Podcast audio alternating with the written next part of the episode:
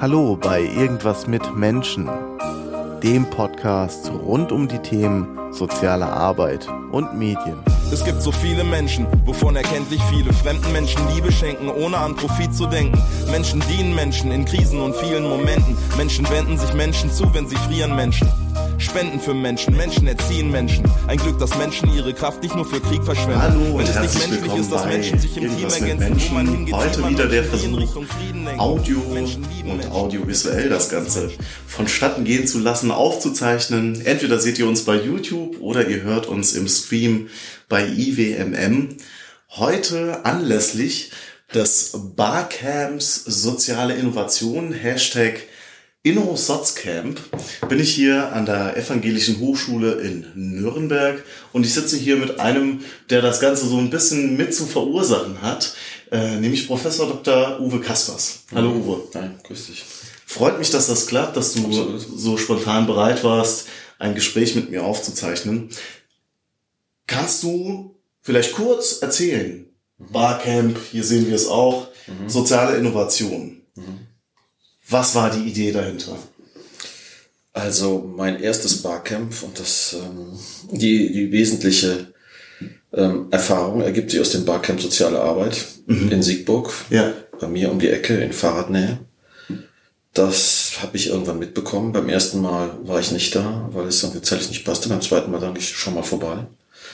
Und es hat mich auf Deutsch gesagt wirklich geflasht, ja, zu einem Veranstaltungsformat zu kommen, was ähm, naja, wirklich egalitär ist. Ne? Es spielt keine Rolle, es gibt keine Keynote-Speaker, die jetzt angekündigt werden, ähm, was ähm, Spontanität zulässt. Ähm, und ich war wirklich überrascht und was sich auf interessante Weise dokumentiert im Netz.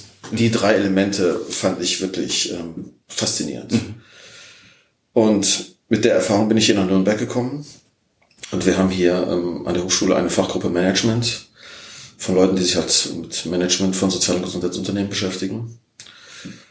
Und dann kam die Idee, wollen wir da mal was probieren. Und ja, wie so oft, wenn man die Idee hat, hat man sie der Backe. Ne? Vielleicht erklären wir nochmal für Zuschauer, Zuhörerinnen, Zuhörer, was ist ein Barcamp? Ja, du hast Elemente davon Ich bin nun alles andere als ein Experte, aber was ich verstanden habe, ist, ähm, es kommt ja aus der Techie-Szene, aus der Software-Industrie-Szene. Ähm, was ich verstanden habe, ist, dass sehr wahrscheinlich ein Grundgedanke ist, dass wenn ich eine Konferenz aufziehe und dann Big People nehme, die vermeintlich was wissen, das dann vielleicht noch ein halbes Jahr oder neun Monate vororganisiere, dann kann es sein, dass ich Leute finde, die da wirklich was zu sagen können. Aber es könnte sein, dass die Entwicklung so schnell ist, dass in neun Monaten diese Leute mit der Message schon überholt sind. Und das Zweite ist natürlich, dass, dass, dass das traditionelle Konferenzformat wenig partizipativ ist. Also man denkt, da gibt's Leute, die ich dann ähm, anhimmle und sage, die müssen es jetzt wissen und ich schaue mal, was ich da rausziehe. Aber sehr wahrscheinlich müssen wir die Zukunft selber machen. Und die Leute, die in Positionen sind, wo sie uns vermeintlich sagen können, wo es hingeht, haben vielleicht die Zukunft hinter sich. Und ähm, da ist halt diese, dieses Format, glaube ich, ganz gut geeignet, dass wir sagen, okay, kommt mit den Gedanken, die ihr gerade habt, Ja. ob vorbereitet, gut vorbereitet oder nicht, ähm, formuliert sie gerade auf den Punkt, ähm, wie ihr gerade den Stand eures Wissen habt und schaut, dass ihr dieses Wissen mit anderen teilt und guckt, dass ihr da mh, was draus macht an diesem, an diesem Tag.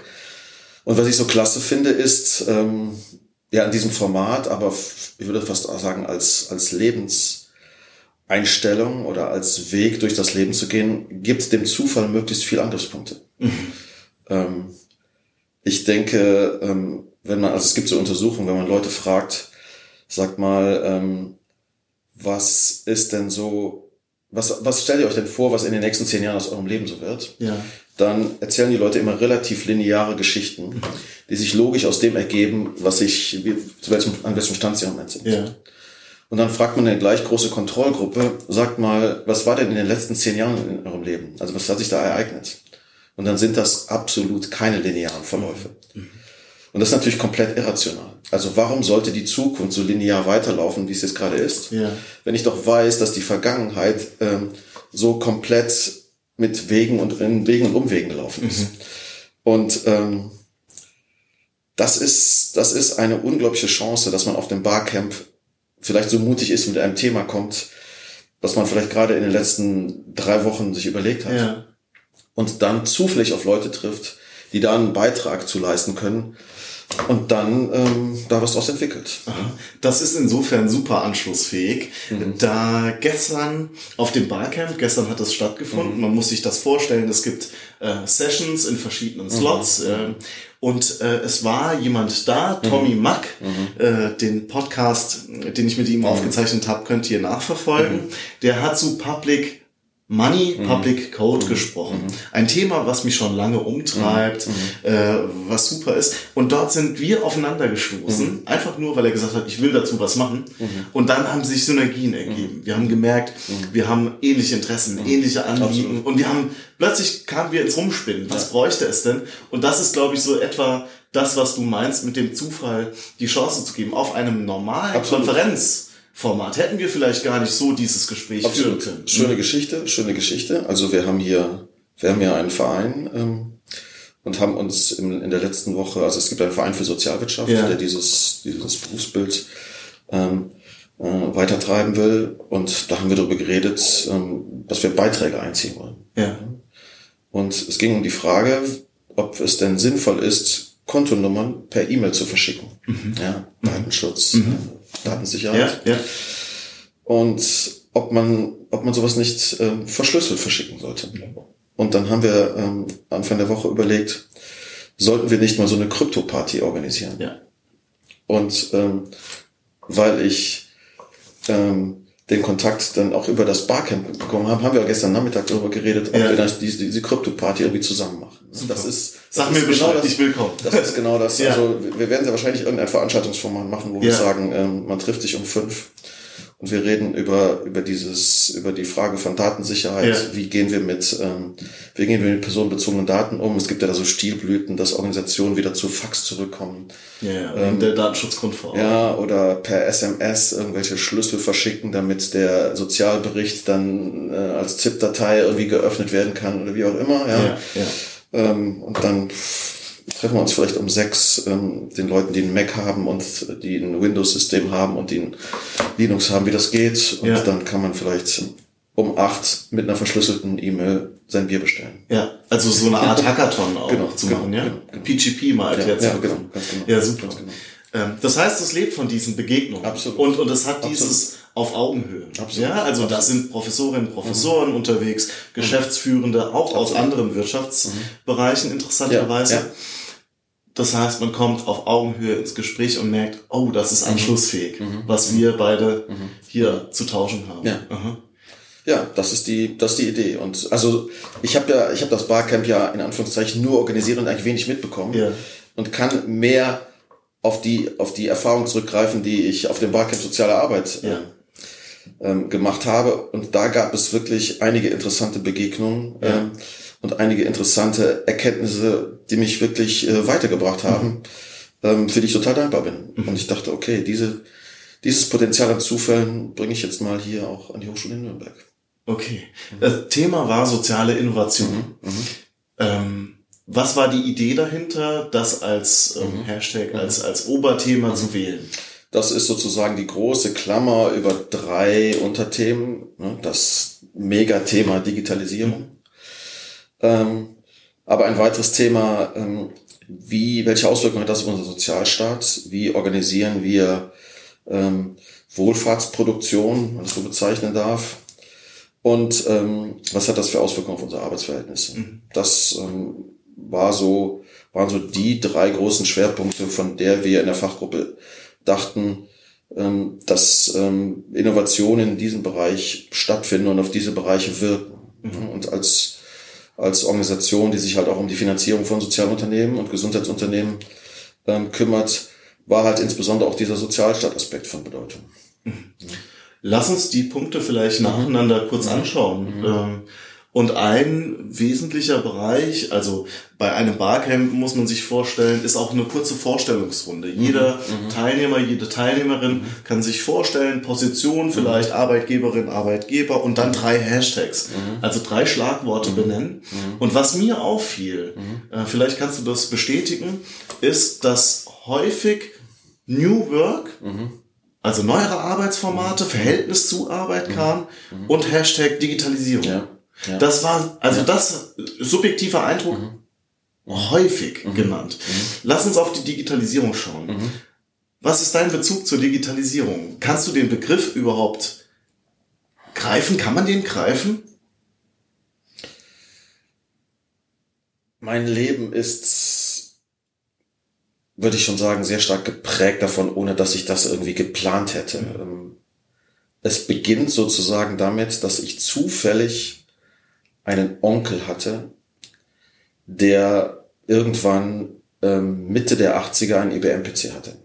Und das war zumindest damals was vollkommen mhm. Neues. Vollkommen Neues.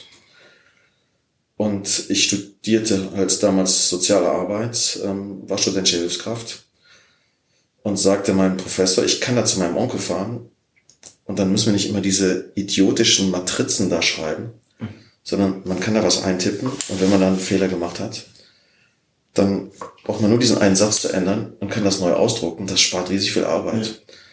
Und ich musste ja von Köln Stunden dahin fahren, ja. ja aber selbst das hat's gebracht. War noch eine Zeitersparnis. Um diese, ja. um diesen einen Satz zu ändern, anstatt dieses ganze, diese ganze Folie neu zu machen. Ja. Ähm, so ging das los. Mhm. Ich muss dich kurz unterbrechen. Mhm. Wir haben bestimmt Zuschauerinnen und Zuschauer, die nicht wissen, was eine Matrize ist. Ja. Ja. also.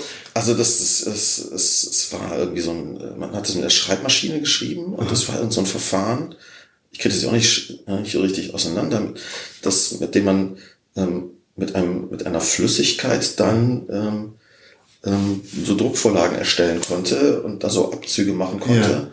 Ja. Ähm, aber es war dann schon die Zeit, in der man Folien auch kopieren konnte. Ähm, aber von dann irgendwelchen auf, auf mit, mit Schreibmaschine geschriebenen Blättern. Okay. Ja. Die mussten dann immer wieder, immer wieder neu gemacht werden. Aber die Matrizen, die durch solche Geräte gedreht wurden, die gab's halt auch noch. Die gab's mhm. halt auch noch, anstatt kopieren. Ne? Hast du Lochkarten noch mitbekommen? Ja, aber nicht, nicht benutzt. Nicht, nicht das sind dann eher ja. so anekdotische Geschichten. Ja, ja. Aber das war der Beginn. Ja, ja. Und dann kam tatsächlich die Idee, ähm, sich damit zu beschäftigen. Und ähm, ich habe mein Abitur in Mathe und Physik gemacht, hätte also auch was ganz anderes machen können und ähm, bin dann Sozialarbeiter geworden, weil ich wirklich Angst hatte, Anfang der 80er Jahre. Es war eine sehr politisierte Zeit. Die Nachrüstungsdebatte in Bonn wurde sehr viel demonstriert gegen die, gegen die Nachrüstung. Und ich hatte wirklich, so war mein Weltbild, wir standen so mental kurz vor dem Weltuntergang. Ja dass wenn ich jetzt was äh, mit Physik mache, dann lande ich in der Rüstungsindustrie. Mhm. Und das war wirklich ein, ein für mich ernstzunehmende Gefahr. Und ja. da dachte ich, ja, soziale Arbeit ist eine interessante Geschichte. Ich war extrem engagiert in der Jugendarbeit, nochmal soziale Arbeit. Mhm. Was allerdings auch ein Schock war. Denn ähm, ich war gewohnt, auf einer halben Seite mit mehr oder weniger intelligenten Formeln irgendwie zu argumentieren und danach war das richtig oder falsch. Ja. Und das, ich übertreibe jetzt, ja. ähm, im Studium der sozialen Arbeit, so war mein Eindruck zumindest, hat der Recht, der am längsten durchhält, zu diskutieren. Mhm. Und das war für mich eine komplett fremde Welt. Mhm. Und ich fühlte mich da jetzt gar nicht so besonders wohl. Wenngleich ich das Anliegen der sozialen Arbeit also voll unterstützte. Mhm. Ja? Und suchte so nach dem Greifbaren. Und dann kam der PC. Ja, und dann dachte ich, okay, du schreibst jetzt eine Diplomarbeit zum Thema Einsatz von PCs in der sozialen Arbeit. Ja, das habe ich gemacht. Einsatz von, äh, wie hieß der Titel? Einsatz elektronischer Informations- und Kommunikationstechnik in sozialen Diensten. Mhm. Ähm, das war jetzt irgendwie Datei öffnen und Datei speichern unter. Ja, und was man daraus so machen kann. Ja, ja. Mit dem Ergebnis, dass dann PCs angeschafft wurden an der Hochschule und ich von Studenten zum Lehrbeauftragten wurde mhm. und ähm, Leuten halt wieder Datei öffnen und Datei speichern unter beibrachte. Gut, es ging dann los mit Tabellenkalkulationen und Datenbanken und man überlegte sich so, was so geht. Ja. Ähm, und dann ähm, ergab sich wieder ein Zufall, ein, ein extrem folgenreicher Zufall. Man konnte halt dann bei mir plötzlich einen Leistungsnachweis erwerben. Also es war nicht einfach so ein Fach, mhm. wo man so teilnehmen konnte, sondern man konnte einen Leistungsnachweis erwerben und ich musste mir halt Prüfungsaufgaben überlegen. Okay.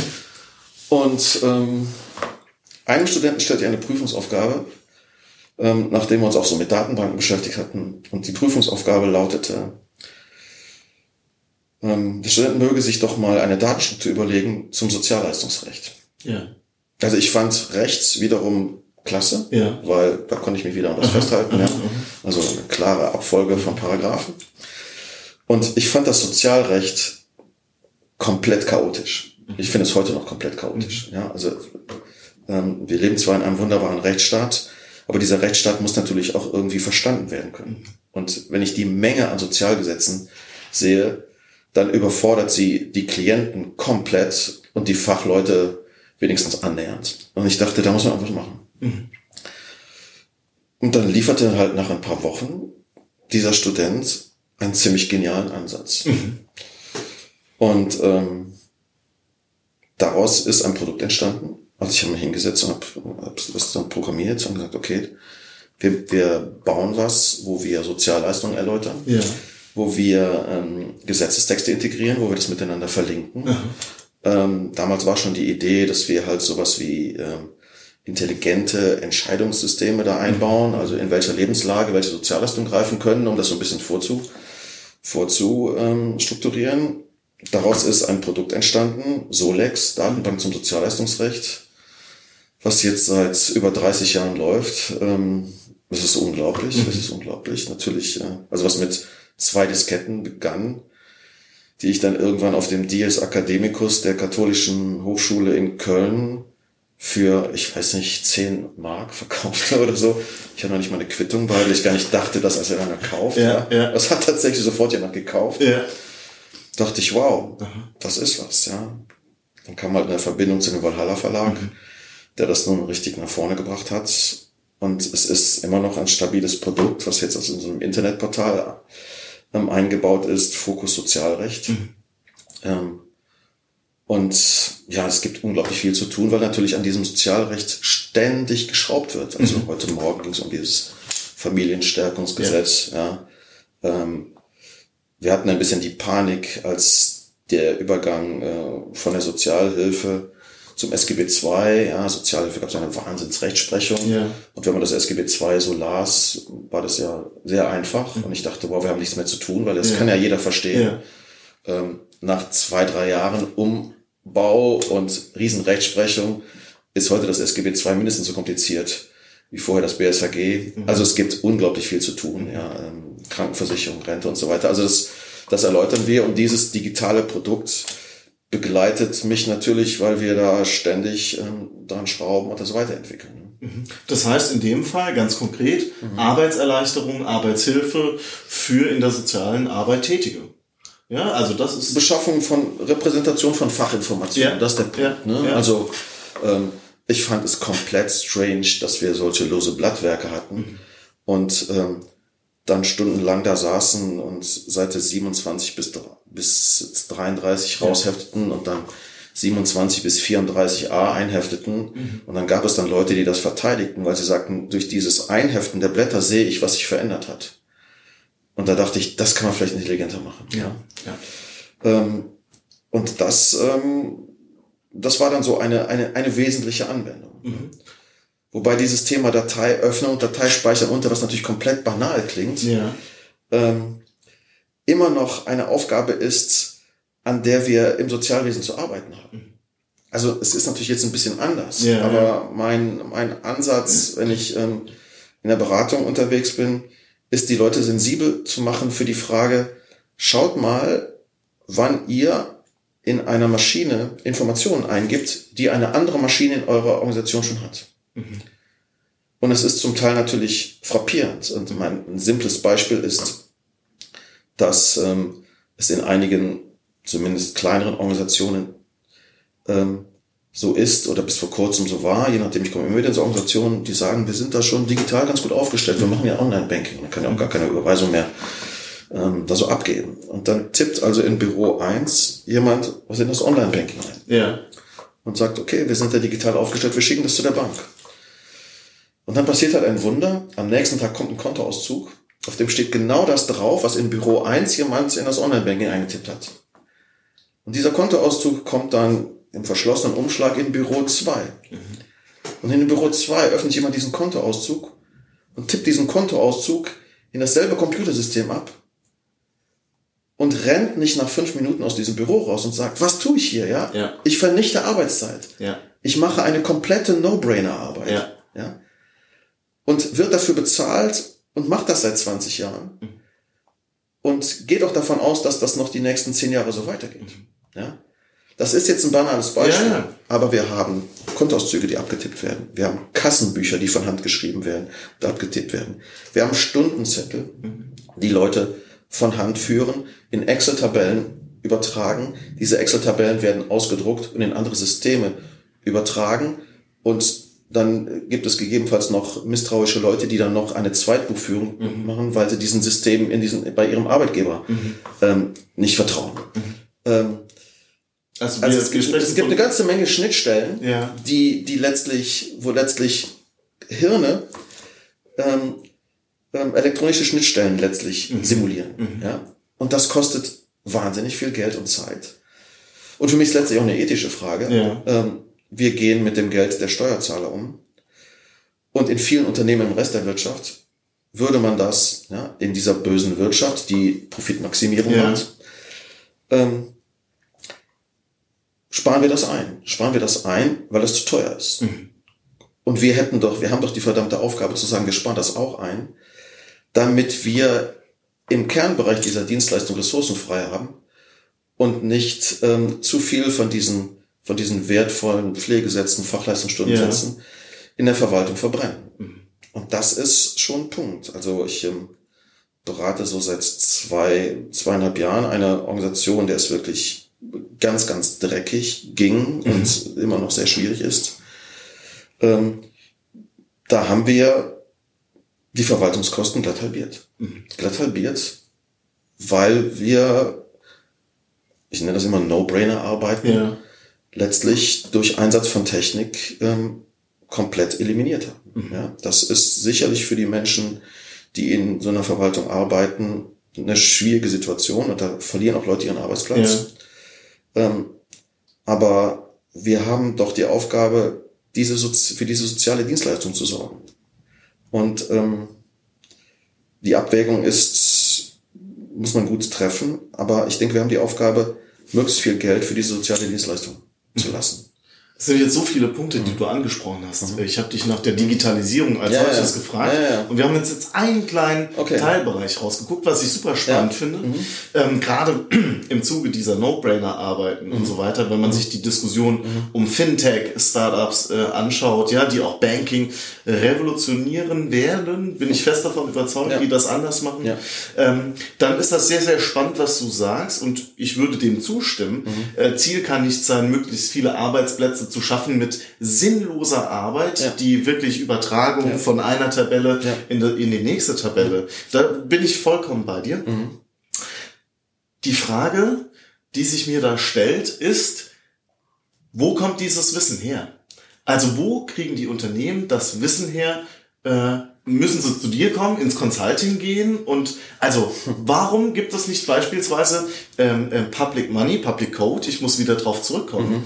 Äh, wir werden von der öffentlichen Hand, du hast die Steuergelder bemüht, finanziert, ausgehalten, sozusagen. Ja, wir, Ja. wir machen ja auch eine gute Aufgabe für die Gesellschaft. Auf jeden Fall. Muss man ja sagen. Eine sehr wichtige, stabilisierende Aufgabe. Auf jeden Fall. Warum Mhm. gibt es nicht frei verfügbares Wissen um Anwendungen, Mhm. um Schnittstellen, um quelloffene Anwendungen beispielsweise, die Mhm. Ja. das machen? Warum kann, können Leute wie du im Consulting, ich frage jetzt mal ganz Ich böse, Mhm. Geld verdienen damit, Ja. mit diesem Wissen? Ich kann die Frage nicht beantworten. Ich leide sozusagen unter der Diagnose auch. Ja. Also für mich ist es komplett unverständlich, warum, und ich bin ja in der Hochschule, die sich letztlich an diesem, an diesem Konzept, und ich übertreibe jetzt wieder, um es deutlich ja. zu machen, für mich ist das das Geschäftsmodell der Firma Microsoft ähm, in der Struktur nichts anderes als ähm, ein Geschäftsmodell, mit dem ich auch Drogen verkaufen könnte. Ja. Also die erste Droge, die Einstiegsdroge ist halt umsonst. Ja. ja. Der Student kriegt dieses Produkt mehr oder weniger nachgeschmissen. Ich weiß gar nicht, was kostet, vielleicht sogar umsonst, also mhm. ganz wenig. Mhm. Und wenn er sich dann äh, darauf eingeschossen hat und sich gar nicht mehr vorstellen kann, dass man ohne dieses Windows- und Office-Paket irgendwie arbeiten kann, dann muss er es bezahlen. Ja. Und ähm, so ist es in den Organisationen auch. Ja. Und ich wundere mich, ich bin, ähm, ich weiß gar nicht, ob es an der Hochschule noch jemand gibt, der so einen Ubuntu-Rechner hat. Mhm. Ja? Ich finde diese Idee der freien Software genial, mhm. also wirklich genial. Und ähm, es, es unterstützt Kerngedanken, die in so einem emanzipatorischen Ansatz von ja. sozialer Arbeit drin sind. Ja. ja. Also wenn ich, wenn ich irgendwo in Uganda sitze mit schlechtem Internet und schreibe an die Organisation hinter Ubuntu oder schreibe an die Document Foundation in Berlin, ja. dann bin ich mir sicher, dass ich an die PO Box 300 in Kampala oder was weiß ich, sehr wahrscheinlich noch ein bisschen weiter draußen, ja. als in Kampala mittlerweile sehr wahrscheinlich gutes Internet gibt, dass ich da zwei CDs geschickt kriege, um an diesem Weltwissen, ja. wie man einen PC ans Laufen bringt und wie man ein, ähm, ein Textsystem, Tabellenkalkulation, Präsentation und so weiter ans Laufen bringt, dass mir das kostenfrei zur Verfügung steht. Und das ist natürlich auch ein radikal egalitärer Ansatz, ja. dass jeder Mensch auf diesem Planeten dieselbe Chance haben soll, an diesem technologischen Fortschritt teilzuhaben. Mhm. Und ich wundere mich, dass es ganz wenige Leute gibt, ähm, die daran arbeiten, das in Organisationen, in Bildungsorganisationen weiterzutragen. Und ich verstehe natürlich den Impuls der anderen, dass sie sagen, ja, ich habe da, ich kenne da einen, der hat dann ähm, bei dem Umstieg von ähm, einem Ubuntu-System zum anderen irgendwelche Schwierigkeiten gehabt und musste dann eine halbe Nacht wieder Treiber suchen. Ähm, und das geht, äh, wenn ich die Updates äh, mit einem anderen System mache, irgendwie einfacher. Das verstehe ich. Das ja. verstehe ich. Ähm, aber wenn wir, wenn wir die Energie da reinsetzen, tatsächlich freie Software mehr zu nutzen, die Idee zu verbreiten, dann glaube ich, äh, tragen wir bei dazu, dass wir halt sozusagen informationelle Ungleichheit ja. auf diesem Planeten ähm, verringern. Und ähm, Reisen, Reisen hilft, glaube ich, äh, wenn man einfach mal sieht, was in anderen, in anderen Erdteilen, insbesondere in Indien, also mhm. ich habe noch nie so viele, so viele Stände auf der Straße gesehen, wo EDV-Bücher verkauft werden wie in Indien. Mhm. Ja, und diese Leute brennen darauf, das zu verstehen. Ja. ja? Und ähm, die Leute sollten nun wirklich ihr Geld für was anderes einsetzen, als Lizenzgebühren zu zahlen. Ja. ja? Ähm, weil sie für Gesundheit und Ernährung ihrer Kinder sorgen sollten und äh, Schulen bauen und, äh, und ihre Flüsse vom Plastikmüll ja. äh, befreien. Ähm, und mit, mit diesen Hintergedanken, glaube ich, könnte man sich in dieser reichen Gesellschaft dann vielleicht dann doch die Nacht um die Ohren schlagen, um sein Update zu machen. Und dann natürlich auch dazu beizutragen, dass diese freie Software immer besser wird. Ja. Also dass die Idee ist ja, dass ich, dass ich Wissen teile und die freie Software ähm, verbreite. Aber ich bin da, ähm, ich bin da nicht mehr sehr optimistisch, weil ich, ähm, weil ich sehe, dass die, dass die Bewegung da ist. Ja. Ähm, aber dass der Austausch mit dem Rest der Wirtschaft auch gering ist. Mhm. Also ich glaube, dass die, dass die Idee von freier Software mittlerweile ähm, in anderen Wirtschaftszweigen fast eher ankommt als im Sozialwesen. Ja. Und wir müssten halt mehr Austausch haben. Ja. Wir müssten halt tatsächlich uns, und deshalb benutzen wir auch hier diesen Begriff der Sozialwirtschaft, weil, weil wir uns als Teil der Wirtschaft begreifen sollten die in weiten Teilen ähnlich strukturiert ist, ja, die ein Dienstleistungsversprechen hat wie andere auch, die nach, die nach Effizienzreserven suchen sollte und so weiter. Und wenn wir das, wenn wir das mehr schaffen, dann glaube ich, dann kommen wir dem, diesem, diesem Ziel näher. Aber ich bin komplett, stehe genauso komplett ratlos mit dieser Diagnose da und weiß auch nicht so genau, was wir da machen sollen. Mhm. Mir kommen tausend Gedanken. Ja. Zum einen, was du gesagt hast, wir sollten uns als Teil oder als ein Wirtschafts System begreifen, mhm. Sozialwirtschaft. Mhm. Äh, und vor allem sind wir nicht losgelöst, also von den ganzen Stakeholdern. Wir könnten die komplette Palette aufmachen, von wem wir abhängig sind, ja. wer auf uns angewiesen ja. ist. Ja. Sehr divers. Ähm, das andere, was mir kommt, wir haben die paradoxe Situation, äh, dass zum Beispiel so etwas wie die Enzyklopädie Wikipedia das Weltwissen der Menschen, noch nie gab es so ein Projekt in diesem Ausmaße. Mhm äh, mit dieser Funktionalität, mit dieser radikal neuen Idee dahinter. Geschenkt, dass nur wenige mitschreiben. Geschenkt. Aber es ist was radikal Neues mhm. entstanden. Mhm. Wir haben auch die Situation, dass Tim Berners-Lee, also ein Erfinder des WWW, ähm, jetzt an, zu der Diagnose kommt, irgendwas ist kaputt im Netz. Wir sprechen mhm. von Netzneutralität und so weiter. Lauter mhm. mhm. Dinge wie Leistungsschutzrecht, was auch EU-weit verhandelt wird, mhm. wo er sagt, wir brauchen radikal neuen Ansatz. Mhm. Warum denkst du, und vielleicht antwortest du jetzt ähnlich, mhm. warum ist die soziale Arbeit nicht drauf und dran, mit Leuten, mit Akteurinnen und Akteuren der freien Software, der vom CCC, von von aber auch Wirtschaftsleuten mhm. enger zu kooperieren. Warum gibt es kein Barcamp, wo diese Leute ja, zum Beispiel ja. miteinander ins Gespräch kommen? Mhm.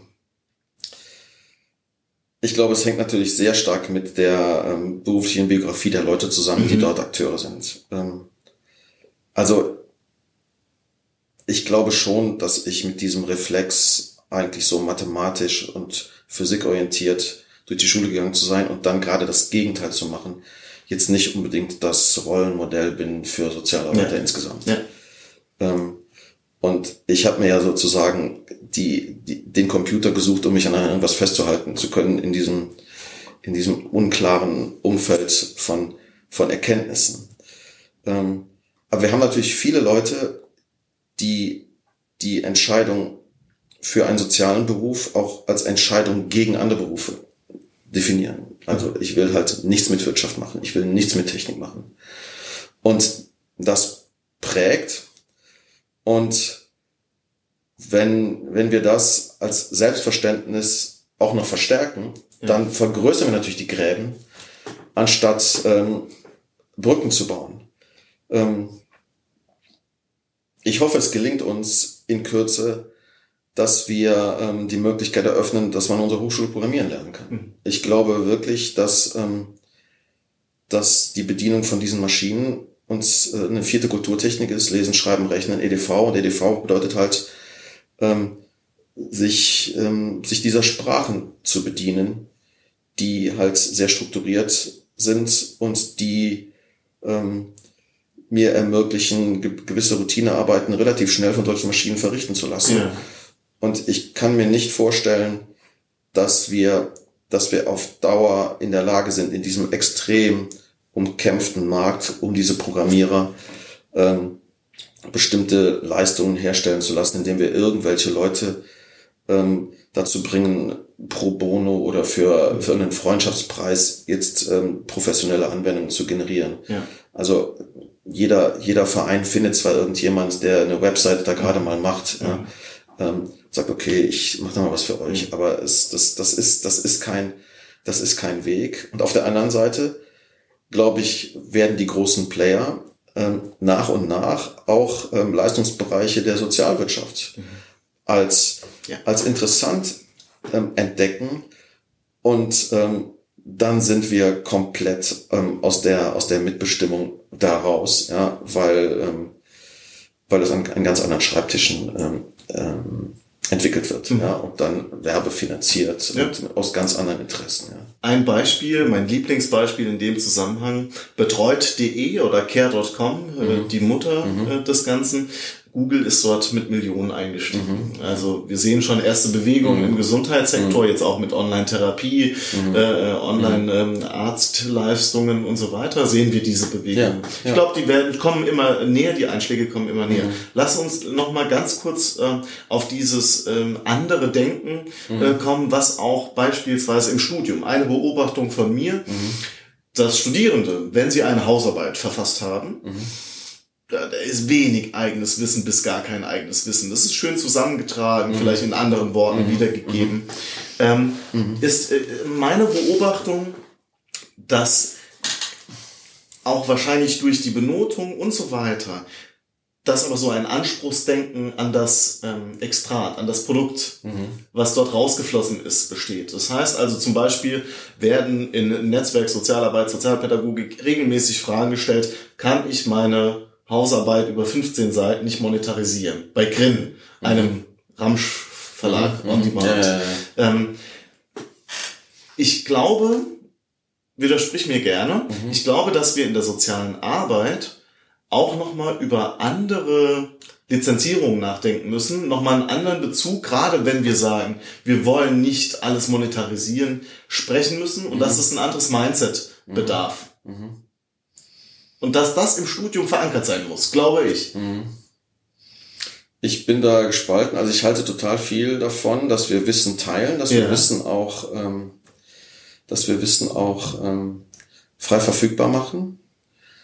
Ähm, auf der anderen Seite ist die Frage, also wenn wir etwas monetarisieren können, Ja, dann würde ich dem erstmal nicht widersprechen. Ja. Es ist für mich die Frage, es ist für mich die Frage, ähm, wer hat die Ressourcen bezahlt, die, die, die diesen Wert geschaffen haben. ja, Also es ist durchaus problematisch und ich stehe selbst in diesem, in diesem Zwiespalt, ja, Ja. Ähm, dass ähm, hier aus staatlichen Mitteln ähm, Lehrstühle bezahlt Ja. werden und Leute dann Dinge veröffentlichen, wobei ich jetzt sage, na gut, die Stunden, die ich an der Veröffentlichung sitze, die sind nun wirklich nicht in meinem Deputat drin und das ist, das ist, das ist nebendran. Wenn es aber Leuten gelingt, ohne dass die, dass die Allgemeinheit ihnen die Ressourcen zur Verfügung gestellt hat, einen Wert zu schaffen, den sie sogar monetarisieren können, dann würde ich sagen, klasse. ja, Ja, weil, weil, ähm, weil dieser, Moni dieser monetäre Wert natürlich ähm, ausdrückt, dass jemand anders einen Nutzen daraus zieht und dafür bereit ist, andere Konsummöglichkeiten einzuschränken. Also ich, ich bin da, ich stehe da sozusagen ähm, ähm, beiden Gedanken positiv gegenüber und Ja. denke, wir sollten, wir sollten da trennen. Ne? Also für mich ist die Frage, wer hat die Ressourcen bereitgestellt? Dann sollten wir diesen Public Domain Gedanken ähm, durchaus verfolgen. Aber wenn jemand, ähm, ohne dass er öffentliche Mittel in Anspruch genommen hat, einen Wert schafft, dann soll er das bitte monetarisieren. Mhm. Auf jeden Fall. Also ich hoffe, du hast mich da nicht falsch Okay, verstanden. ja. Aber im Studium beispielsweise ein voll finanziertes Studium, ja, vielleicht ein paar Semestergebühren für die Kopien und so weiter und die Fahrkarte. Mhm. Aber ansonsten ist das voll finanziert in den meisten Teilen. Ich verstehe. Die Lehre ist, die Lehre ist finanziert. Die, die Frage ist, ob der Student damit finanziert ist. Na gut, er hat diese Institution, er bekommt diese Institution umsonst. Ja, ich verstehe. Ich verstehe. Ja, also- das, ist, das ist eine schwierige Gratwanderung. Ich weiß, Ja. ich weiß eher gedanklich bei den Dozenten. Ja, okay. Das veröffentlicht. Ja, Ja, ja, ja. Okay, lass uns Mhm. vielleicht wieder zurückkommen. Digitalisierung, wir sind jetzt auch etwas abgeschwiffen in die äh, Tiefen der freien Lizenzierung Mhm. äh, und des freien Wissens. Soziale Innovation. Mhm. Wir sind als Sozialbereich, äh, als Sozialwirtschaft gefordert, auch würde ich fast sagen, soziale Innovationen anzustoßen. Ähm, äh, oft bemüht ist das Wort der disruptiven Geschäftsmodelle, die jetzt äh, Dinge wie Uber, Dinge wie das Kodak äh, fast vor die Wand äh, gefahren ist und so weiter ähm, äh, und, und andere neuere Geschäftsmodelle in den Markt eindringen und dort radikal alle bisherigen platt machen. Ähm, das kann ja nicht das Ziel äh, von sozialer Innovation sein. Was äh, würdest du sagen, ist denn soziale Innovation? Kann man das greifen? Also ich bin da auch fern von jeder Expertise im Sinne des großen Entwurfs. Ich bin eher derjenige, der ähm, ungeduldig ist hinsichtlich der Tatsache, welche Möglichkeiten uns die Digitalisierung oder der Oldschool-Digitalisierung seit der 18 Jahre gegeben hat und wie viel wir davon denn tatsächlich umgesetzt haben. Ähm, ich verfolge diese, diese, diese, diese Gedanken ja, über Plattformökonomie, Ja. ja, ähm, sehe da auch Möglichkeiten. mh, Aber ich sehe, dass das, was man seit 10, 15 Jahren mit Computern machen kann und was man auch, ich sag mal, fast von der Stange kaufen kann. Ja, also wir haben jetzt in äh, ein paar Wochen wieder die Konsozial, die ja da eine, eine lange Tradition hat. Ähm, und wir haben, wir haben natürlich ein steigenden Durchdringungsgrad. Aber wir haben halt, es immer noch so, dass die Leute den Mercedes dort ähm, stehen haben, aber ihn tatsächlich ähm, immer noch benutzen, sozusagen wie ein VW oder nur im ersten Gang fahren. Also das, was sie an Möglichkeiten haben, ähm, nicht ausnutzen. Und mein Anliegen ist eher, dass wir in der Prakt in der praktischen sozialen Arbeit und in den sozialen Diensten, so wie wir sie jetzt haben, ohne dass ich die irgendwie revolutionieren will, ja. dass wir die Möglichkeiten, die uns zur Verfügung stehen, auch jetzt tatsächlich mhm. nutzen. Und das hat viel mit einem Generationswechsel zu tun. Und das hat viel damit zu tun, dass wir Hürden, die es tatsächlich im Alltag gibt, also es ist natürlich ähm, erstmal ein richtiger Aufwand, so eine Software einzusetzen. Ja dass ich dieses, dass ich dieses Licht ähm, in diesem flachen Tal, diese Sonne in diesem Tal hinter diesem Berg ja. sehe und sage, okay, wir machen das jetzt, wir machen das jetzt. Und da sehe ich eigentlich sehr, sehr große, sehr großen Nachholbedarf und Möglichkeiten, die Arbeit ähm, zu verbessern. Es gibt sicherlich Gedanken, die darüber hinausweisen. Also wenn ich jetzt, wenn ich jetzt an diese Idee denke mit dieser Software Solex, mhm da haben wir halt angefangen zu überlegen, können wir nicht solche Entscheidungsprozesse, die, die in rechtlichen, in rechtlichen Vorschriften hier gelegt sind, können wir die so kodieren, dass also ein Mensch über einen Fragenkatalog ähm, ein, einen Entscheidungsbaum geführt wird, so dass er nachher durch eine Maschine zu seinem Sozialleistungsanspruch kommt. Ähm, da haben wir banale, banale Vorarbeit geleistet, aber da funktioniert schon was. Und ich glaube, dass so in diesem Thema Rechtsinformatik zum Beispiel noch was drinsteckt. Ja. Ähm, ich glaube, dass dieses, dieser Sozialstaat für den Bürger komplett unüberschaubar ist.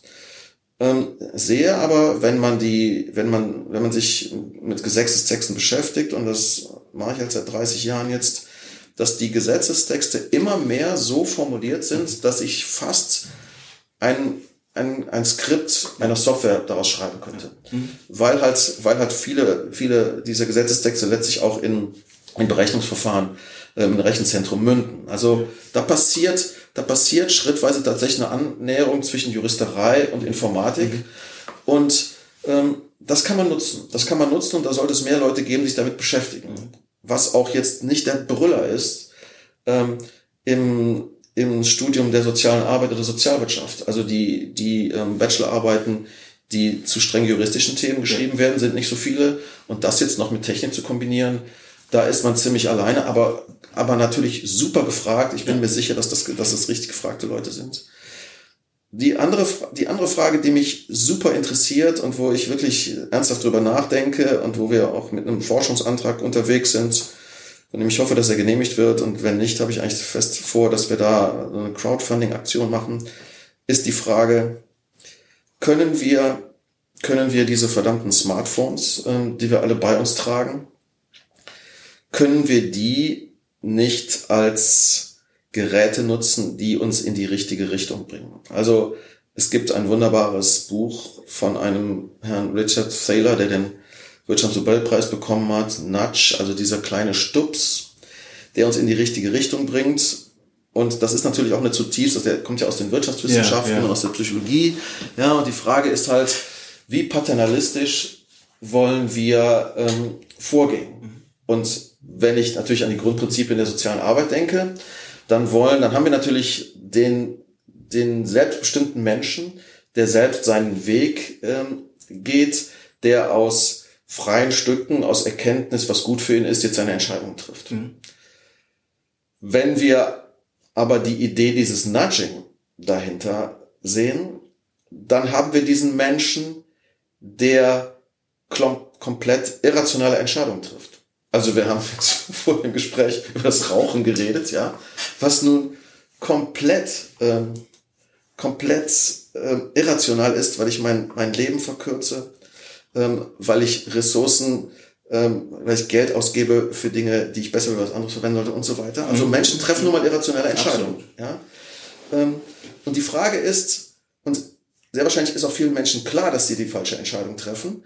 Und die Frage ist, wie kann ich sie durch einen kleinen Schubser, also nicht, dass ich ihnen sozusagen eine Mauer baue und sage, ich habe nicht mehr die Freiheit, das falsche, ja, äh, ja. die falsche Entscheidung zu treffen. Aber die Idee ist ja, wie kann ich diese Menschen durch einen kleinen Stups in die richtige Richtung dazu bringen, eine Entscheidung zu treffen, die für sie und für alle gut ist. Es gibt da dieses banale, aber sehr wahrscheinlich für alle leicht einleuchtende Beispiel ähm, des Pissoirs, Ja. ja, in das Leute halt so eine kleine Fliege reinkleben. Und dann gucken, wie die Reinigungskosten in diesem Männerklo rapide abnehmen. Ja, also ne, es ist jetzt, ja, es ist jetzt vielleicht ähm, vulgär, aber jeder hat die Freiheit hinzupinkeln, wo er will. Ja. ja. Und wenn ich da so eine kleine Fliege reinklebe, die meine Freiheit null beschränkt, Ja.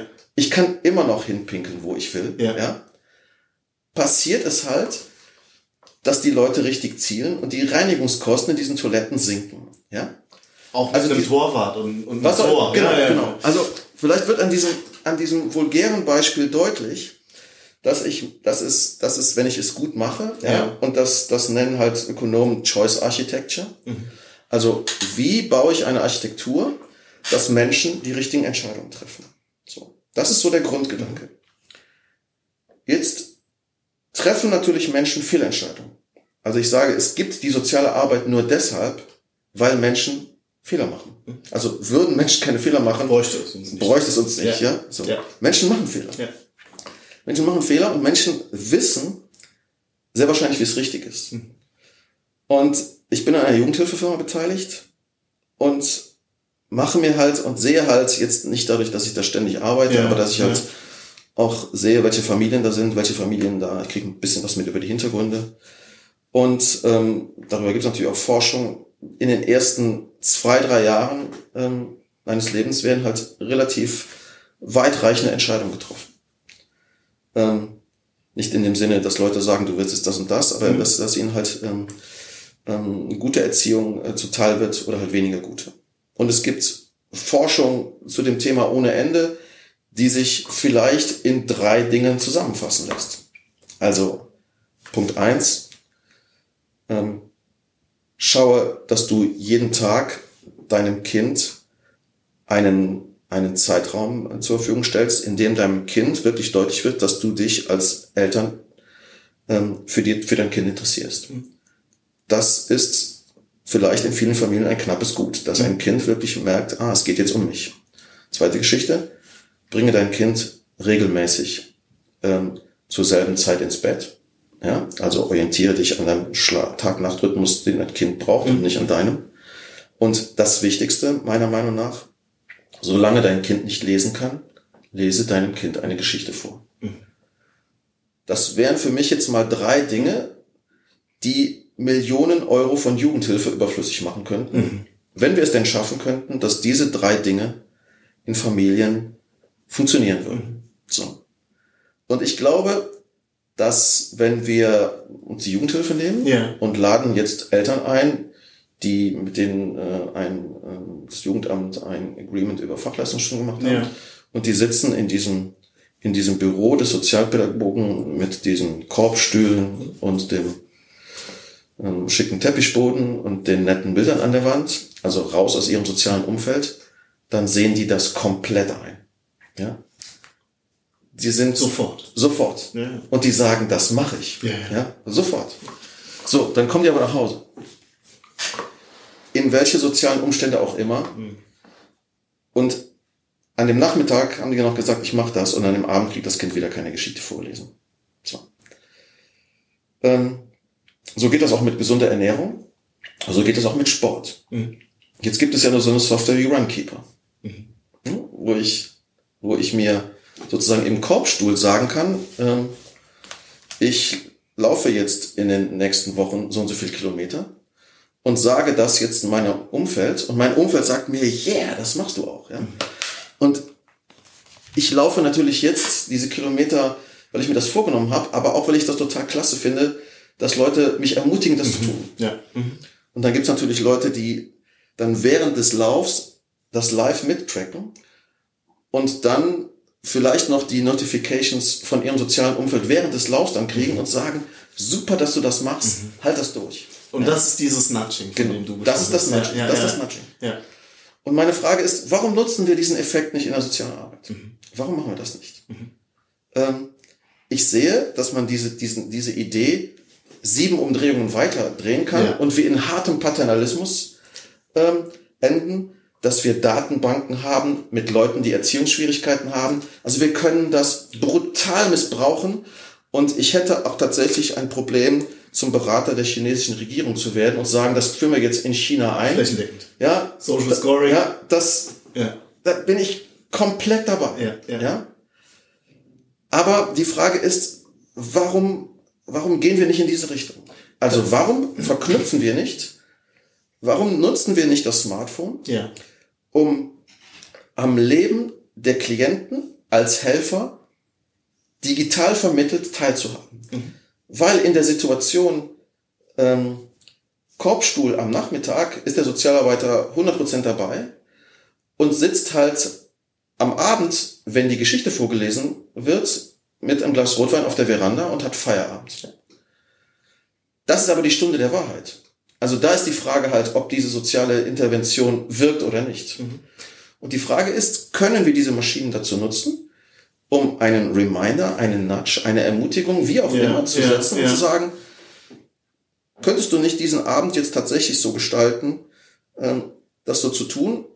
Und könnte, könnte nicht, wenn das funktioniert, ähnlich wie bei Runkeeper, Ja. also viele Leute, viele Leute haben halt deshalb soziale Probleme, weil sie diese Antizipation nicht haben. Mhm. Also ich nehme jetzt was in Kauf, um ein, um ein viel höheres Ziel in Zukunft zu erreichen. Mhm. Ja, es gibt wunderbare ökonomische Experimente. Ich schweife jetzt ein bisschen, aber, Ja, aber ja. vielleicht ist es interessant für die Zuhörer und Zuschauer. Das ist ein relativ einfaches Experiment, ähm, was man, glaube ich, mit Leuten im Knast sehr gut machen könnte. Ähm, ich sage jemand, pass auf, hier sind fünf Euro. Und du kannst diese fünf Euro jetzt haben. Ja. Ähm, das ist die Alternative eins. Ähm, ich kann aber auch morgen nochmal wiederkommen mit sechs Euro. Mhm. Und man sollte die Leute früher entlassen aus dem Knast, die sagen, dann nimm die fünf Euro und komm morgen mit sechs Euro wieder. Ja, das ist letztlich, Ja. das ist letztlich ein Grund, ein Grundelement von Kriminalität. Ja. ja, dass ich sozusagen, ich sage, ich mache den Schulabschluss, ich mache die Ausbildung und dann werde ich reich, sondern ich überfalle jetzt jemand. Ja. Das ist letztlich nichts anderes, als die fünf Euro heute zu nehmen, ähm, anstatt auf die sechs Euro morgen zu warten, was mir natürlich ein bisschen ähm, Entbehrung so bringt. Ja, das ist letztlich, das ist letztlich die, die, die Grundfrage, ähm, warum das Leben von Leuten mehr oder weniger gut gelingt. Ähm, und es braucht halt, es braucht halt diesen, es braucht halt diesen, diesen Anstupser, um zu sagen, oh, da ist das gute Ziel am Ende. Ja. Und probier doch mal, ob das funktioniert. Und wenn ich nun bei dieser, bei dieser kurzfristig rationalen Entscheidung, die mir aber jetzt Entbehrung bringt, die soziale Bestärkung Ja. vermittelt über die Maschine. Ich habe ja auch kein Problem, wenn die, wenn die Sozialpädagogen ihre Fachleistungsstunden abends um neun verkaufen. Ja. Das ist überhaupt kein Problem. Ja. Ja. Ich glaube nur, dass da wenig Leute finden. Ja. Oder am Wochenende. Ja. Ja. Ähm, und wenn wir, die, wenn wir die Technik dazu nutzen könnten, glaube ich, könnten wir dieser Dienstleistung dienen, weil natürlich unsere Klienten auf jeden Fall diese, diese Maschinchen alle haben Ja. und diese Maschinchen jetzt alle nutzen, um sich von den we- wesentlichen Fragen, die sie im Leben und mit ihren Kindern ähm, lösen sollten, ähm, abzuhalten. Mir kommen so viele Gedanken und ich hoffe, dass äh, der Forschungsantrag durchgeht und vor allem, dass das entwickelt wird. Ähm, und du hast schon problematische Bereiche angesprochen und ich sehe da einige ethische Fragen auch auf dich und dein Team zukommen, durchaus. Ja. Aber ähm, es ist ja paradox, also sobald Technik ins Spiel kommt, sobald Nudging ins Spiel kommt und sobald das noch ein bisschen wissenschaft, äh, wirtschaftlich ähm, mit äh, Homo economicus und so weiter äh, ähm, äh, erklärt wird, wird es äh, schnell krude für die sozialen Ar äh, in der sozialen Arbeit Tätige. Darf ich Aber- ich rein? ich, ich will es Okay. nur ergänzen, weil ähm, ich glaube, wir haben diese moralischen Vorstellungen, wie sollte das Leben des Klienten nun besser verlaufen. Mhm. Wir haben diese Ideen und wir geben analog Nudges, also wir versuchen diesen Stupser zu geben, nur eben nicht ohne Technik, nur ohne Mhm. Ja. Technik, ja? Da bin ich dabei, aber die soziale Arbeit hat mit dem Paternalismus kein Problem, wenn das Ja. Kind komplett in den Brunnen gefallen Ja. ist. Also wenn ich in der Psychiatrie oder wenn ich in der Bewährungshilfe oder in der Führungsaufsicht bin. Ja. Also am Ende, wenn es zu spät ist, Ja. haben wir mit Paternalismus gar kein Problem. Wir sind voll dabei. Ja? Ja, sofort. Ähm, die Frage ist halt, wie weit können wir das in Bereiche vorholen, Ja. ähm, in denen es noch nicht zu spät ist. Und die ersten drei Jahre eines Kindes ist eine ziemlich begrenzte Zeit. Ja. ja? Mhm. Und dann ist es für mich letztlich eine Güterabwägung, ja. wenn ich tatsächlich, und das wäre zu erforschen, ja. also ich bin da jetzt, bin da jetzt komplett neugierig und ähm, kalkuliere ein, dass wir komplett scheitern. Also ja. natürlich, das kann sein, das kann sein. Aber wir sollen es versuchen. Ja. Mhm.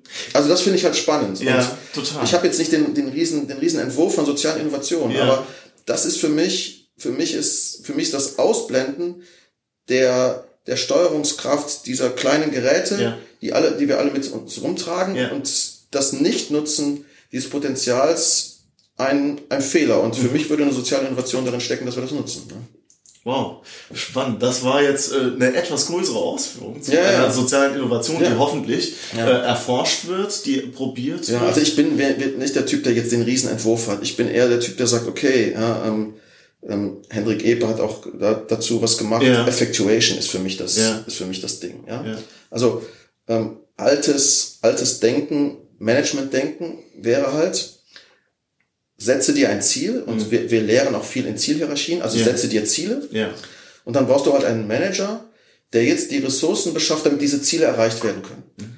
Wozu führt das? Ich setze mir zu ambitionierte Ziele mhm. und bringe die Ressourcen nicht zusammen und äh, scheitere mit diesen Zielen. Ja. Also Beispiel ähm, Klimadiskussion. Ja? Ja, ja? Wir diskutieren, wir haben, wir haben vor zehn Jahren darüber diskutiert, was wir 2020 erreichen wollen. Ja, setzen uns jetzt noch ambitioniertere Ziele 2030 und ich weiß nicht, wie viel ich an Drogen nehmen muss, um jetzt daran zu glauben, wenn ich die 2020er nicht geschafft habe, warum ich jetzt die 2030er. Das ist, das ist aber sozusagen etablierter Mainstream. Ja? Also ich setze mir ambitionierte Ziele und dann braucht es Manager die dann alles herbeischaffen, dass ich sie erreiche. Effectuation geht genau andersrum. Ich setz, ich fange bei den Mitteln an. Mhm. Ich frage mich, was habe ich jetzt an Ressourcen, die ich anwende, die ich einsetzen kann? Mhm. Und überlege mir, was kann ich jetzt daraus machen? Ja. Und zwar kurzfristig. Ja. ja. wenn ich das dann noch verbinde mit solchen agilen Managementmethoden und Scrum, ja, ein anderes Zauberwort heißt für mich Working Increment. Mhm. Also wie komme ich in kurzer Zeit, in, in kurzer, konzentrierter Anstrengung zu einem Ergebnis, das mich wirklich weiterbringt. Ja. Und das finde ich die spannende Sprache ja. auch, äh, die, die, die, das Spannende ähm, bei Digitalisierung. Mich, mich langweilt eigentlich eher die Diskussion des großen Wurfes und der Grundsatzdiskussion. Ja. Was ich viel spannender finde, ist, was haben wir im Moment an Möglichkeiten und was können wir jetzt daraus machen? Also die, Fra die Frage, wenn ich jetzt, wenn ich jetzt sage, was, wenn ich koche, ja, ja, ja. Ähm, dann habe ich, dann schreibe ich da ein großes Rezept mhm. und merke, wenn ich in meine Speisekammer gucke, dass ich das Zeug nicht da habe. Ja. Ich finde es viel interessanter zu gucken, bringt mal alle irgendwas mit, was man essen kann. Und dann zaubern wir Und dann gucken wir ja. mal, was daraus für eine Speise wird. Ja. ja, das ist eher der Ansatz.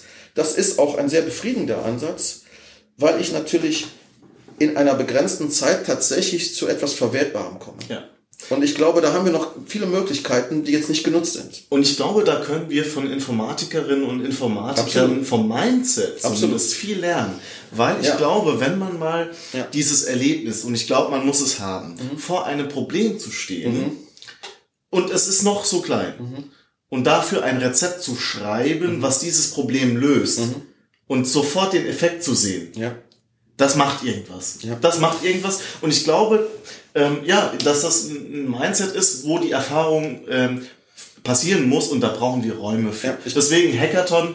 Sofort. Ich glaube auch, dass Informatik und soziale Arbeit da gut zusammengeht. Also Informa Leute, die ein Softwareprojekt ja. betreuen, die gehen ja da sozusagen nach alter Denke daran, und schreiben ein Konzept, was die Software mal können soll. Mhm. Ein Pflichtenheft. Mhm. Ja, und dann muss das abgearbeitet werden. Ja, es gab so große Projekte in Deutschland, da Toll Collect, was dann auch grandios gescheitert ist mit diesen, mit dieser LKW-Maut, ja, ja. Was auch an zu hohen Zielen erstmal gescheitert ist, mittlerweile funktioniert, ja. So. Und was stellen jetzt Leute fest? Software ist im Prinzip, ähm, ein Wunschzettel, den ich mal aufschreibe. Ja. Und jetzt bewege ich mich in Richtung, in Richtung der Erschaffung dieser Funktionalität. Wenn ich jetzt die Hälfte der Funktionalität ähm, geschaffen habe, dann merke ich, dass ich mein Pflichtenheft neu schreiben muss, weil ich plötzlich merke, dass mit diesen neu geschaffenen ähm, Möglichkeiten ich wieder andere Ziele verwirklichen kann. Ja. Das heißt, die Softwareleute haben was kapiert, was auch in der sozialen Arbeit, finde ich, direkt drinsteckt. Also nicht auf starre Ziele zuzusteuern, Ja. sondern natürlich die Sonne am Horizont im Hinterkopf Mhm. zu haben, aber zunächst mal auf dieses Ziel zuzusteuern, dann, dann innezuhalten und zu gucken, wo stehe ich jetzt, Ja. und dann diese Ziele zu überdenken und dann den nächsten Schritt dahin zu gehen. Mhm. Und das kann natürlich dann zu was komplett anderem führen, als ich ursprünglich gedacht habe. Ja. Also es, ich finde, es ist ein sehr menschengerechter Ansatz, ähm, der in der Softwareindustrie drin ist, der, der jetzt in das Management so über Worte wie agiles Management und Scrum so reinkommt, ähm, wo wir uns viel abgucken können und wo wir anschlussfähig sind an eine Branche, die berufsbiografisch vielleicht sogar unser Feind ist, von dem wir uns komplett abgrenzen. Ja, also tatsächlich ist das ähm, äh, der sozialen Arbeit ja inhärent. Also dieses Zirkuläre. Natürlich habe ich eine Richtung, in die ich mit beispielsweise Klientinnen und Klienten hin will. Ähm, aber natürlich, äh, dann verhalten die sich gänzlich anders, als ich das geplant habe. Und ich muss wieder gucken. Und es äh, gibt so viele Einflussfaktoren, äh, äh, die das ähm, ähm, tangieren können, die das verändern können. Deswegen glaube ich, sind wir uns von der Denke und von der Arbeit, wie wir an Problemstellungen herangehen, dass wir eben nicht sagen, okay, Pfad 1, Pfad 2, Pfad 3, sondern dass wir immer wieder äh, mit diesem Fluiden, diesem Diffusen Ja. umgehen müssen. Da sind wir uns eigentlich sehr ähnlich Ja. und da sollten Ja. Begegnungen stattfinden. Ja, und da kann auch ähm, der Rest der Wirtschaft von sozialer Arbeit profitieren. Ja. Also ich würde sagen, dass ähm, wenn Leute soziale Arbeit studiert Ja. haben und sich ernsthaft damit auseinandergesetzt haben, was muss ich tun, um dafür zu sorgen, dass ein Mensch, der regelmäßig viel zu viel Alkohol trinkt Ja. und für den es eine komplette Zumutung ist, darauf verzichten zu sollen. Ja. Wenn ich das schaffe, den davon abzubringen, oder wenn ich Menschen habe, die ihre Kinder verprügeln, Mhm. oder ähm, straffällig werden, oder was auch immer, ja, Leute, die Leute, die sich so verhalten, dass sie ihre Wohnung immer wieder verlieren, Mhm. ja, dann ist, dann ist, dann ist die der, der Hilfeansatz ja eine komplette Zumutung, eine komplette Zerstörung dieses Lebensmodells, das vielleicht in den Köpfen der Leute ähm, verankert ist. Wenn ich das schaffe, dann habe ich natürlich eine wunderbare Qualifikation, die mich dazu bringt, in Organisationen tätig zu sein und Organisationen ähm, zu verändern in andere Richtungen. Insofern ähm, bin ich mit voller Überzeugung nach wie vor Sozialarbeiter, Ja. wenn ich auch auf das Instrumentarium an ganz anderer Stelle, ganz am Hintergrund anwende. Das heißt, mehr miteinander reden, mehr voneinander lernen, auch das zulassen, voneinander lernen zu dürfen, auch zu sehen, was bei Ja. anderen gut funktioniert. Absolut, aber auch zu sagen, was Sache ist. Ja. Was Sache ist. Also, ähm, ich will jetzt nicht unbedingt Juristen äh, zu nahe treten und einigen BWLern, Ja. aber wir haben halt oft, oft Gremien mit, mit sehr hochqualifizierten Leuten, in, in, bei denen sich ähm, Leute halt hinter Verfahren verstecken. Ja? Und ähm, das funktioniert, also ich komme halt aus der nicht sesshaften Hilfe, Ja. aus der Hilfe von Leuten, die aus dem Knast kommen Ja, und so. ja. Ja. Da hilft eine klare Sprache, worum es geht. Ja. Und das kann vielen Organisationen helfen. Ja? Das, das glaube ich, lernen Sozialarbeiter auch. Okay. Ja? Uwe, Digitalisierung. Digitalisierung. Das war jetzt äh, ein Potpourri Ja. an unterschiedlichen Themen, Ja. die wir gestriffen Ja. haben. Anlass unseres Gespräches, ich würde langsam zum Ende kommen, Mhm. war äh, dieses wunderbare Barcamp Soziale Innovation Ja. Mhm. der Evangelischen Hochschule Nürnberg. Kannst du vielleicht verraten, ob es das nochmal geben wird in dieser Form, in anderer Form? Das müssen meine Kollegen ähm, entscheiden. Ich bin erstmal froh, dass es funktioniert hat. Ja. Ähm, dass es tatsächlich auf gute Resonanz gestoßen Mhm. ist. Es waren viele wichtige Leute, wichtiger Träger da. Es gab einige Hinweise, in welche Richtung man das Mhm. weiterentwickeln kann. Ähm, also ein Hinweis ähm, bei der Auswertung war, ähm, zum Beispiel Leute aus dieser aus dieser EDV, aus dieser Ja. Tech-Szene zusammenzubringen Ja, ja. mit Sozialleuten. Das finde ich, das finde ich wirklich interessanten Gedanken. Ich sehe, und das ist, glaube ich, beim, bei dem Barcamp Soziale Arbeit auch so, dass es, dass es sich tatsächlich zu einem festen Instrument von Personalentwicklung äh, mausern kann. Ja.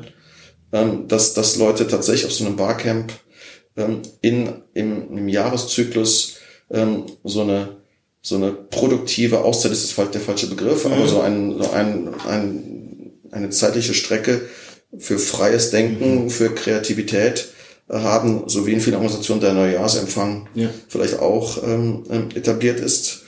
Das, das könnte ich mir gut vorstellen und ähm, es ist natürlich komplett naiv zu denken, dass in einem Barcamp das Thema neue Arbeitswelten, da sind wir jetzt noch gar nicht drauf gekommen, ja. aber diese, die Frage, was macht das mit unserer, mit unseren Arbeitsverhältnissen? Und das, da gibt's ja, da gibt's ja einmal diesen Einfluss der Digitalisierung, aber auf der anderen Seite das meiner Meinung nach durch Demografie getriebene, mhm. die, durch Demokratie, durch Demografie getriebene Veränderung. Also wenn wir, ich habe jetzt gerade einen Enkel geschenkt bekommen sozusagen und habe mal geguckt, das Jahr 1964 und das Jahr 2018, wie viele Leute sind da geboren worden? Mhm. Und es ist ziemlich genau die Hälfte. Mhm. Die Hälfte. Mhm. Ja? Ähm, und ich glaube, dass dieses Thema neue Arbeit von den Babyboomern natürlich gerne entwickelt worden wäre, ja. aber sie waren halt nicht knapp. Mhm. Ja. Und von Monat zu Monat oder von Jahr zu Jahr, ich verfolge das so ein bisschen, die Leute, die in Rente gehen ja. und die Leute, die die Schule verlassen. Ja. Das Verhältnis verändert sich immer mehr in Richtung, dass als dieser, dieser Arbeitsmarkt, dass die Arbeitskräfte knapper werden. Und ähm, diese, diese Demokratie, dieser demografiegetriebene, diese demografiegetriebene Entwicklung macht halt diese, diese qualifizierten Leute immer rarer. Mhm. Und damit, und das ist ihr gutes Recht und das ist wunderbar, ja. können sie natürlich immer frechere Anforderungen stellen mhm. in Bezug auf ihre Arbeitsverhältnisse. Mhm. Ja, sie können gerade so frech sein, dass sie die Sorge um ihre Kinder verbinden wollen mit ihrem Job, mhm. was Generationen vorher schlicht nicht konnten. Mhm. Ja, und jetzt machen sich da Leute Gedanken drüber und wir müssen natürlich drüber nachdenken, wie nehmen wir, wenn ein Arbeitgeber das macht, inwieweit sind wir bereit, die Arbeit sozusagen mit neben das Kinderzimmer zu ja. nehmen. Das ist eine spannende Diskussion mhm. ähm, und das müssen wir gut austarieren. Aber ich bin aufgrund der Mengenverhältnisse extrem optimistisch, dass das der nächsten Generation super gelingen wird. Mhm. Also ich, ich sehe die Gefahren, ja. aber weil diese, weil diese Wertigkeit dieser Generation halt rein demografisch steigt, bin ich da extrem optimistisch. Mhm. Das ist doch ein schönes Schlusswort. Okay. Also wir, wir gucken, ob es ein weiteres Barcamp in Nürnberg geben wird. Ansonsten Siegburg Bonn immer ein, ein Tipp auch wert. Genau. Danke für die Organisation. Äh, danke, dass du ähm, äh, dafür gesorgt hast, dass ein Rahmen da ist, wo Leute sich begegnen können auf Augenhöhe. Wer sich informieren will, auch die Tagungsdokumentation des Barcamps InnoSotzCamp ist der Hashtag. Ich verlinke auch die Seite äh, nochmal, ne, die ihr aufgesetzt habt, wo vielleicht auch noch das eine oder andere nachzulesen gewesen sein wird. Ansonsten der Hashtag eignet sich hervorragend. Uwe, ich danke dir für das ausführliche Gespräch. Wir sind genau. äh, ein buntes Potpourri durchgegangen, äh, aber ich glaube, das ist es. Ähm, dass wir viele Themen äh, haben, die wir besprechen sollten. Ähm, danke, dass du so äh, bereit warst. Das ist so ein bisschen wie die Lagerfeuergeschichten ja, in der Steinzeit. Total. Äh, die waren auch nicht so strukturiert, aber trotzdem interessant. Absolut. Okay. Gebt Rückmeldung. Wie fandet ihr das Gespräch? Wie fandet ihr das Video? Danke fürs Reinschauen. Danke fürs Reinhören. Danke, Uwe, dass ich hier sein durfte. Sehr gerne. Wiederschauen. Tschüss.